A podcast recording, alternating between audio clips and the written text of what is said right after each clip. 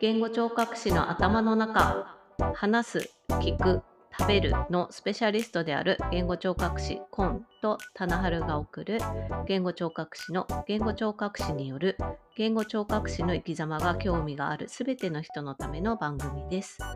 言語聴覚士として半歩先を歩く2人の頭の中を覗いてみてください。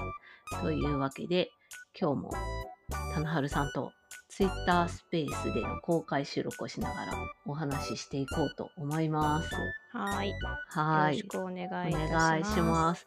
そして、棚春さん、今ですね、2人のお子さんと一緒にいらっしゃるので、はい。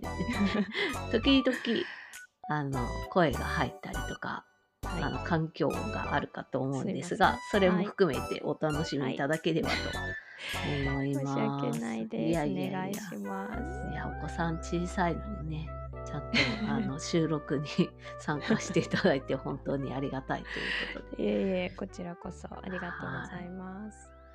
ではでは、えーはい今日はですね、はい私が棚春さんのボイシーを聞いて、はい。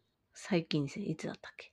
一昨日か。あの、このはい収録日の2日前に棚春さんが、えっと、ボイシーで配信されたのを聞いて読んだ本がはい。あるので、今日はその本についてお話ししようと思います。で、はい。何の本かっていうと、えっ、と、本田真美先生でしたっけ？はい。そうです。はい、が書かれた医師の作った頭の良さテスト認知特性から見た6つのパターンということでこれは光文社新書から出版されてるんですよね。でこのは本田真奈美先生のご紹介をすると、まあ、小児科専門医小児神経専門医ということではい。はい。もう国立小児病院国立生育医療研究センターなど、まあ、東京で小児の病院といったらみたいなところで有名な病院にお勤めになられた後ご自分で開業されて今は二子玉川でしたっけ？そうですね。二子玉川の駅の近くにクリニックを持っていらっしゃるみたいですね。ねということで、えー、と発達障害のお子さんだったり死体不自由のお子さんだったりの医療に長年関わられているということで、特に発達障害のお子さんとかのに関わってこられた中で経験的に感じられてきたことと知識と掛け合わせてこう認知特性っていうものがどういうものかっていうことを書かれた本かなと思うんですけどざっくりざっくりと話しましたが、合ってますかね。はい。あ、そうだと思います。はい。であと棚春さんどうしてこの本読んだんですかね？うーん、最初にどこかで紹介されてたのを見たのかななんかあまり出会いのきっかけは覚えていないんですけど、ほうほううん。まあ面白そうだなと思って手に取ったのは間違いなくて、ほうほうまあ私自身、もともと大学院で、その知能感って言って、その自分自身、子供が自分自身でどのように自分の頭の良さを感じているかみたいなところを研究したいなと思ってほうほう入ったところがあったので、へえ面白い。はい。なので、割とこう興味のあるテーマというか、うんうん。頭の良さテストとか知能とかって本当はどんなもんなんだろうっていうのがうんうん。まあちょっと興味を持って。でなんか多分本田真奈美先生自体もほどこかで読んだか何か見たかで存じ上げていたので。はい、それで面白そうだなと思ったんじゃないかな。ほ思いますねううんそうなんだ。はい。私はこの本知ったのはワーママハルさんっていうボイシーのパーソナリティの方が紹介されててはい。知ったんですよね。うんうんうんまあ話の内容的には自分的そんな新しい知識となるようなものにはならないかなとは思ったんだけど、まあしばらく Kindle 買って放置しておいたんですけど、はい。で、あの、一昨日の棚春さんの配信聞いて、あは面白そうと思って。で、ここで話したらまた面白いかなと思って、なんか、必死こいとかあって読んで。うん。自分の結果だけじゃなくて、うんうん他の人がどんな結果なのかなっていうのを知りたくなりますよね。そうですね。うん確かにね。うんあ、そうそう。棚春さんのね、結果とかもボイシーで棚春さんが話してたから、はいあ、。じゃあ自分どうなのかなと思って。そうそう思そうって。はい。そうそう。で、出してみたんですけど、これあの、うん本の冒頭に自分の認知特性を把握できる35うん問の質問っていうのがあるんですよね。はい。はい。で、それに答えて、ちょっと採点がね、結構大変なんですけど、そう。ね、すごい複雑ですよね、あれ。はい。ちょっと時間かかるんですけど。まあその採点表をうん頑張ってやると、うんその次のページにグラフみたいのが、えんえなんていうのこれ、と六角形のうん。グラフはいがあって、であの自分の点数を書き込んでいくと、はい。どういう認知のバランスになってるかとか、うんうんどういうのが強いのかっていうのが一目でわかるっていうような、そうです。まあ、ここから話が始まるんですよね。はい。そうですね。でこれ6つの認知特性のタイプが紹介されてまして、はい。1番目が視覚優位者写真タイプ、カメラアイタイプってこれどういうことかっていうと普段私たちって動きのあるなものの中で生きてるわけですけどその記憶を静止画として切り取って写真をまるでねアルバムに貯めていくような感じで記憶を蓄積していくタイプっ。ていう風に言われてましたね確かね。はい。ね違ってたら、うんあの随時突っ込んでください。合ってます。で2番目も視覚優位者で中でも3次元映像タイプ。うんうんうん。でこれは、えー、と動画みたいな感じですよね。その空間的な奥行きとか動きとかも含めて記憶していったり認知していくタイプっていうことですね。そうです。で3と4が言語優位者っていうタイプになって、ではい3番目が言語映像タイプ。これん何でしたっけ、言語映像タイプっていうのはその言葉をうん写真みたいな感じで、ああこう動画とかみたいな感じで記憶するタイプですね。なんか言葉を聞くとそれがじ、うん、と映像として浮浮かんでくるっていうのはいが言語映像タイプですね。そうですね。で4番目が言語抽象タイプ。はい。これはどういうことですかね？これは、えっと、言葉を聞くと図式化したり図解化したりしてグラフにしたりとか、うんチャートにしたりとかそういう形で理解するのがスッと入るタイプですね。聞いたことを自分でまとめていくみたいな。まとめてそれをアウトプットする力があるっていうのが言語抽象タイプって感じですかね。はい。で5、6最後の2つは聴覚優位者っていうことで、でそのうちの5の方が聴覚言語タイプ。うんこれ何だったっけ？聴覚言語タイプは、えー、と文字とか文章が、うんこう耳から入ってくる音として処理するっていうタイプですね。ほう。うん言葉を聞いてそれをちゃんと情報として文字とかなりでそうです。ちゃんとあのインプットされていくタイプはいってことですね。はいで、えっと6番目が聴覚音タイプ。はい。これは絶対音感とかがある人そうですね。みたいな書かれ方はいしてましたけ？ど、他に何かありましたっけ？なんかこう音色とか音階でこう音というものが音楽にイメージされやすくて、うんうんうん。それをそのまま脳にインプットしていくというタイプみたいですね。うん。あれでしたっけ？なんか発音が外国語の発音上手い人とかがここでしたっけね？そうですね。そうですね。うんうんうん。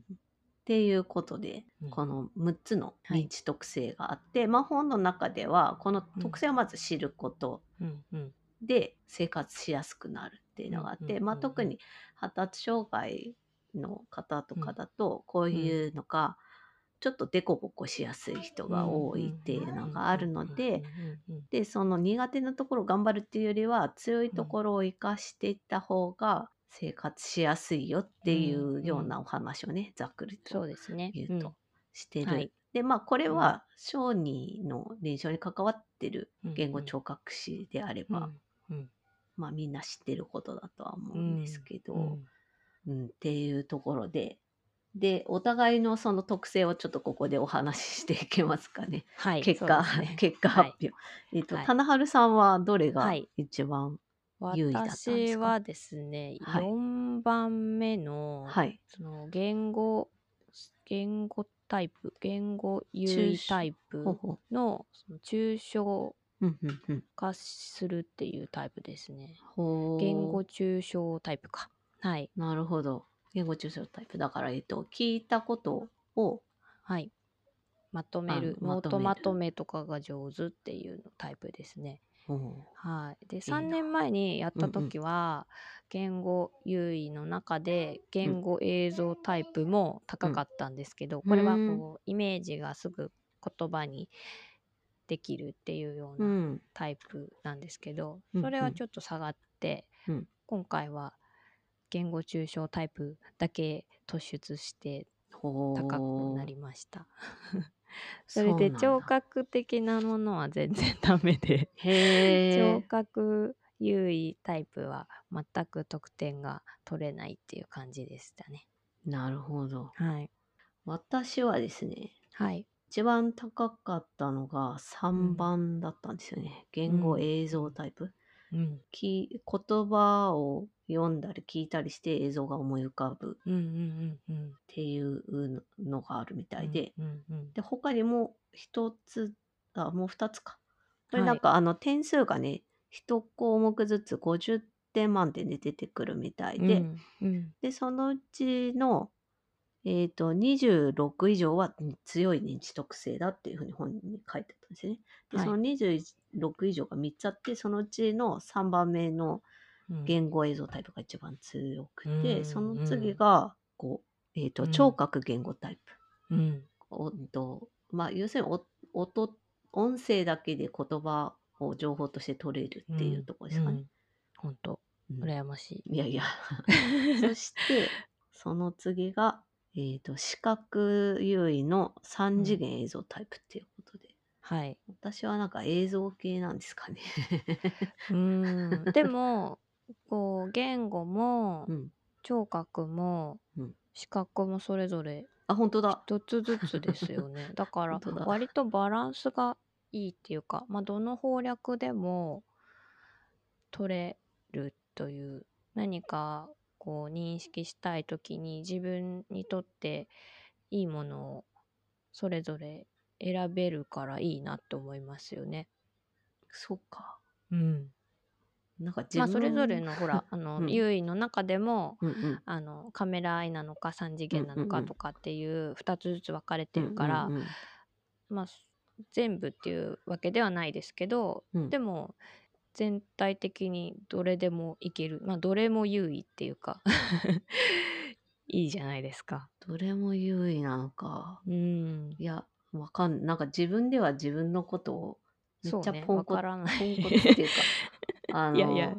なんて難しいですよね、うん。客観的に自分を知るのはね、ううん。ん、なんか意外でしたね、私はこれは。うんうん私は自分の結果めちゃくちゃ納得ね、言ってましたね。なんですよね。だってこのコンさんがうん得意としている2番目の聴覚言語タイプうんうんうん。は私全然ダメで、うんなんでかっていうとやっぱり耳読が全然できないのであのあー耳から入ってきた情報を文字に変換しないとうんうん、その頭の中でもう一回文字化しないと分かんないんですよね。あー、なるほど、ね。言語に 変換したりとかあとは図式化をなんとなくしないとうんうんつながりが見えないんですよ。あーだからそうなんだ。そう Kindle は読めてもそれを例えばオーディブルとかになった時に元のテキストがないともう全然覚えてなくてあまあ、私もそうですよ。オーディブルだからあまり使わない。うんだから思い出せないんですよねその時はふむふむって思うんですけど、いや、私の耳読もそうですよ。大抵覚えてない。でも多分覚えてない率が私の方が断然覚えてないと思うんでなんか聞いたのか？これはっていうぐらい 内容が入ってこなくて。でその同じものをテキストで読むとものすごいわかる、忘れないです。うん、でまあか。私の場合は割と抽象タイプなので、あのそのままの文字列よりかはそれがこうちょっと図になってたりとかグラフになってたりとか、うんうんうん。図式化されてるとさらに覚えてるなっていう感じでこはあ。う再生しやすくなりますね。なんかね、うん。その、棚春さんが言語抽象タイプっていうのは私も納得がいって。なんでかっていうと棚春さんのボイシーだったり、インスタだったりって、はい。シュッてまとまってるんですよ。そんなことはないやですけど。私のねこのダラダラとした話と比べ 比べようもないシュッとしてるんですけどいや だって毎日十十数分ぐらいでうん。まとめて着地していくじゃない、ああ。話とかもね。でそれはうん流れがあるんですよ、棚原さんの話って。であんま台本書いてないでしょ？あ、書いてないでねす。書いてないでねああやって話せるのすごいなと思ってあ、てそうなんですか。でもそれってきっと頭の中にその図式みたいなうんうん。なんかこう全体像があってああ、話せてるからあできるんだろうなと思ってあ、ああ。だからそのなるほどねその言葉のなんて言うんだろう図式みたいのが頭ではいはい描きやすいからうんできることなんだろうなって、私できないからそれうん、どうなんですかね。いいや、だから私の場合は、うん。そういう風な図式化ができないものは頭からすっぱり消えていっちゃうんですよ。なんとなく覚えてるってことがあんまりなくて。そうね。がっつり覚えてるかうん。全部消えてるかのどっちかなんですよね。で国試の勉強の時もうんうん。今思い出したんですけどうんうん私さっきコンさんとちょっと国試のことを振り返ってお話しした時に 2ヶ月ぐらいで詰め込み勉強したって話をしたじゃないですか。よく合格できるすごい本当ですよね。そんなことみ全然おすすめできないんですけど、まあ、自分の危機感のなさのせいなんですが、うん、いやいや。要するに私ノートをまとめることによってそのノートのどこに何があったかっていう位置情報で記憶してるんです。マジか、はいすごいなそうなんです。だから割とその自分の中で頭の中に同じノートができてるような感じななんですね。でただそれをこうなんだろう多分視覚優位タイプの中でも3次元の映像タイプだったらこうもうちょっとこうペラパラパラパラってめくってとかなんかもっとこう動画的に覚えてたりするんですけど、うんそういうタイプではないので、割と自分が描いたその図だったり、うん。相関図とか、うん。あと引いたマーカーの位置とか覚えてるの？色とか、うん、そういうので覚えてるんです。すごっ。だから試験中とかそういうので頭の中でそ再再生されててあのば、えーあれあのこの言葉ってあんこの自分のノートの中のどの辺にあったかなみたいなイメージなんです。天才じゃんそれ。すごい？タイプの問題だから。いやいやいやえなんなんか言ってることがよくわかんないとか思っちゃう私。自分が勉強したとこどこに何を書いたとかなんかこうマークしたとかなんて、もうやった先から忘れるもんあ私本当ですか？そうなんだ。私はそういうふうにみんな割とやってるものとい思やってない。私試験試験勉強する時ってはいあの何回も書くんですよね言葉を。ああなるほど。これってきっとうんうんうんうん。なんか聴覚言語みたいなそうそうですね。はい。で書いて自分でも言って覚えるみたいなまあ音感じ、に近いところですよね。ね保育士試験の時はそうだったななんか覚えてないこそうととなんだ。かを、うん。まあ、ずっと書いてるのとか。私多分何回も書くじゃ覚えられなくてなんか多分イラストにしたりとかなんか強調したりとかマーカー引いたりカラーペンで書いたりとかなんなかすご。いぐるぐるぐるっとかしてなんか目立つようにしたりとかすることで覚えるって感じですね。全然覚えてないね 私。でもそう。きっとなんか私、うん。あと聴覚が強いのは英語やってたっていうのもあると思うんですよね。と思います。あの、特に大学の時とか、うん、うんうん。うん言葉全然わかんないから、うんうんうん、それでもなんか書かなきゃいけないうんうんうんうん、し、まあ当時うん。まだそんなパソコンとかもないから、うん、先生が言った言葉とかをととにかくとりあえず書いて後で調べ直そうみたいな。ああ、なるほどなるほど。そういうのは結構多かっうんうんたうんうん。のが、まあちょっとあるのかな。うん。あとその分かんない言葉の中で生きてるから、、うんうんうん。少ない情報とかコンテクストの中でイメージして、うんうんうんうんあなんか一語一句理解しようとかって頭が全然なくて、言葉。なるほど。ほうほうほう。言語が日本語でも英語でもなんですけど、うんうんうんうん英語は特に分かんないからうん。コンテクストで理解しようとしてて、うんうんうん。だから映像になってくなこういうことかなうんみたいな感じになってくのかもしれないですよね。なるほど。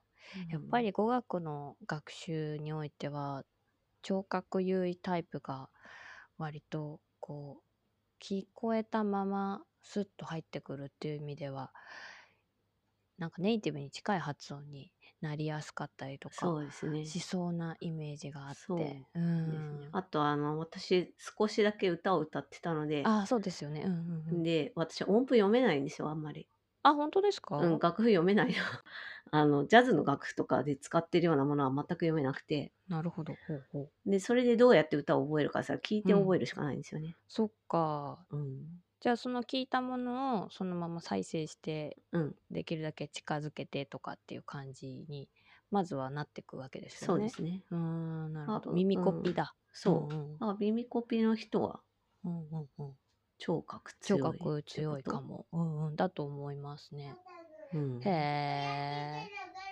へ そうそう。なるほどねそうなんだろうなっていうのはちょっと思って。で、うちの家族は夫ががっつり音楽やるし、うんうん。息子たちもね、今うん音楽やっているので、んうんうちはなんか聴覚強い人たち、うーん。なんだろうなっていう。そんな感じがしますね。ねえそそう。この本はね子供向けの3歳児以上向けのテストもついてるんですよね。う。そうですね。だからう。そちも、うん、やってやってみたっていうかまあそのテストと言ってもそんなにこう大人向けのとは違ってう。そうですこう書いね。てあるのが当てはまるか当てはまらないかうんみたいな感じでざっくりしたやつですけど、すごいざっくり。うん、でもなんかうちの息子長男の場合は視覚優位かなっていう感じがしましたね。あのやっぱり乗り物の名前とうんうんうんかの覚え方とかを見てると、ほうあと YouTube とかめちゃめちゃ見てこうんうんううんパッと覚えますし、うんうんうん好きなものは、うん、視覚から入ってるなっていう感じがありますね。そうですうね。ん、あの、うちの子も3歳ぐらいの時、棚春さんの上のお子さんもうんうん3歳。はい。うちも上が3歳ぐらいの時、視覚優位な感じしたんですけど、うんうんうんうん今は聴覚優位な感じがします。うんうんうんやっぱり変わって変わってうん、環境によっても。うんで、そのつなぐものがきっと文字なんじゃないかと思うんです。ああなるほどね。文字を情報とし始めてうん、うんそれがきっうんとそこが視覚から言語になってうんいって、うんうんそして学校に入るとうんうん学習とかってやっぱあの集団で学校とかでやるやつって聴うんう覚ん使うじゃないですか、すごい使う。うん。だから難しいんですけど発達障害の方とか、うんうんうんあの、うん、そこに移行してきてる感じがします、ね、なるほど。うんそうだからきっとまた変わってくるかうんもしれない、変わってきますねきっと。ですよね。そうだからまあね幼いうちはそうかもね視覚が多いかもしれないですね。まあ大事なことですうけど、ねん。でもうちの次男はねうん。聴覚優位だと思うお最初から？言語聴覚優位な人へえ。そこはどんなことからそういうふうに感じます？あーコミュニケーションの取り方とかあとなんか物の記憶のアウトプットとか、うんうんうん。あと音楽やっぱとは、うん、もうなんか最うん近楽譜読んでうん弾くっていうのをレッスンでやり始めたんだけど、それが割と馴染みがいいので、へえぱりそのそれぞれ最初からこうっていう感じがあったりうん、なかったり人それぞれですね。ほんとねうんうんそう。あで、あの、今日ですね、この後もう一本取ろうと思ってるんですけど、はいそそこでもうちょっとその、うん、と言語聴覚士として子育てをどう考えるかっていう話をしようかなと思うので、そうですね。あの、こね、はい。そこでもこの認知特性の話をちょっと絡めていこうと思うんですけど、はい。この認知特性っていうものをね考えるっていう話って、うん私あんまり養成校の時してなかったと思うんですよ。就職した先が小児のとこだったから、うんあのし自分で KBC 取ったりとかっていうのがあったり、あとなんだ ITPA とかはい。取ってたのでうん。そういう認知特性みたいなものを結構強く意識する環境にあったしうん勉強もしたし、うん。であとこの本の中に感覚についても少し触れていて、はいで認知特性と感覚を知るっていうことがうん。結構大切っていう、うん。うん。うんで特にあの発達障害のねお子さんにとっては大事なことであはい。るっていうことで書かれてうん。るんですけど、うん。この辺ってうん。そう棚春さんも私も小児を経験してるからうん。こういう知識が全然普通で棚春さんは特に心理学をうん。大学でも大学院でもやってるので、私もはい少しやってるし大学でなのでうん。なんかすごく馴染みがいい内容の本なんですけどうん。これをね成人の臨床だけされてる言語聴覚士の方がどう感じるかなっていうのをうん、思っね。たので、ううんんもしよかったらあの、はいコメントいただけると嬉しいなと思うんですけど、そうですね。うん。私は小児から、うんえー、と音声障害だったりうん喫音だったりあと、うん。うん。まあ、神経難病とかっていうはい。形で政治の方に移行していったんですけど、うんまあ、そこではやっぱり認知特性みたいなものがその一人一人の患者さんがどういうものを持っているのかなとかっていうのはすごい考えはい。て接してるっていうところはうん。あってそれはすごい役に立ってたなって。思うんですようんね。やっぱりその人がどんなこう思考の仕方をするかとか、どんなものの見方を認知の仕方をするかっていうのを知っておくっていうことは、まあ、す子供に限らず大人も有効なことですよね。うん。結局言語訓練とか、まあ、演劇とかを何でうん。もその訓練っていうものって学習だから、うん。認知特性すごい関わってくると思ううんですよね。でその病気とかによってその特性も以前と変わってしまったりとかっていう人も、はい。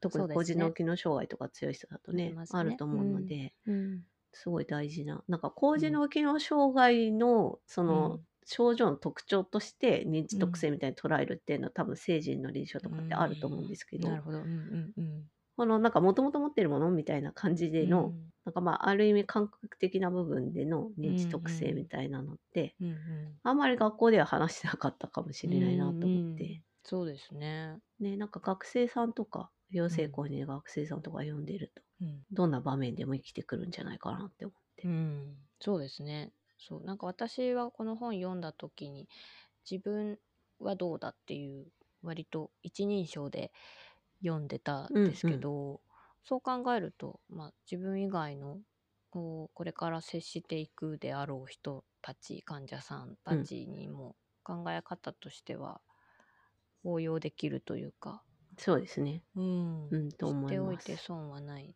ことですね。う。ん。私あの棚春さんボイシーでも触れてたんですけどそのはい。アメリカンスクールインターナショナルはいスクールみたいなところに、その自分の特性を知ろうっていうポスターが貼ってあったっていう話をされて、はい。それ聞いて思い出したことがあって。はい。あのアメリカの大学院にねちょろっと行ってた時にね。はい。えっ、とリテラシーのクラスだったかな、うん。なんかあの自分の教える側の自分のうん。学習の特性を知っておくのがすごい大事だって、まずそれが最初だって授業で言われたんですよ。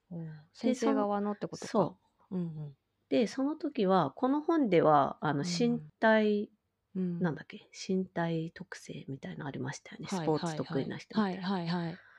でこの本にはそこはあのグラフの、6つのグラフの中に入ってきてないけど、うん。けど。うん。大学院の時のその先生の話にはそれが入ってたんですようね。あの例えば字を書くあうんうんうん。の字を覚えるっていうのがどういうものかっていう授業だったんですけど、うんうんで自分がどうやって覚えるのか聞いてなのか見てなのか、書いて覚えるのかうんとか、で書くって動作なので、うん体を動かすキネマティックなのかっていうのも、も自分がどこにいてそして対峙している子供がどれなのかっていう、その違いは何なのかっていうことを知るのがすごい大事っていう。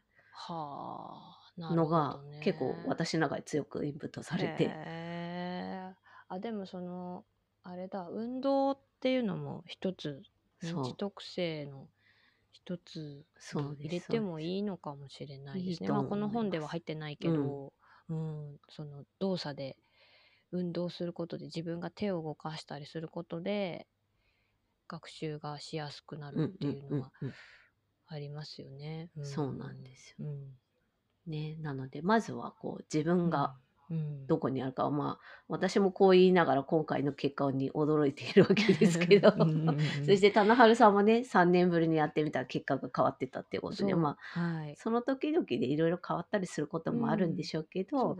まあ、まずは自分の特性この結果が全てではないとうんもちろん。どういう基準で作ってるかもちょっとよくわかんないけど、ね。このテストもね、はい。ただ分かりやすいっていうことで、ね、やってみるっていうところと、まあ、そこから相対的にっていうかその日々接する患者さんだったりお子さんとかがはい。どういう特性を持ってるかっていうところと照らし合わせて考えられはいるとすごくいいんじゃないかなとうん。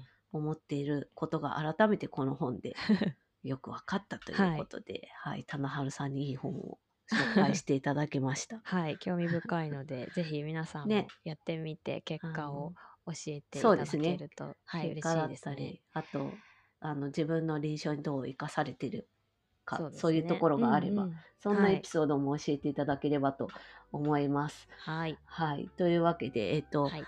この番組では、えっと、ハッシュタグでコメントを募集してたり、まあ、あと、棚春さんから私にメンションいただいたりとかいう形でコメントいただけると大変嬉しいです。ハッシュタグは ST の頭の中、ST はアルファベットで、頭はカタカナで、ちょっとあの混ぜこじでややこしいんですけど、えっと概要欄にハッシュタグあって、そこをタップするとそのまま飛べるようになってますので、はい。そちらでお寄せいただけると嬉しいです。はい。はい。あと番組のフォロー、あと、はい YouTube の方は高評価、フォローの方をよろしくお願いします。お願いします。はい。というわけで、はい今日はこの辺で終わりにしようと思います。また私たちの頭の中を覗きに来てください。はい。ありがとうございます。ありがとうございました。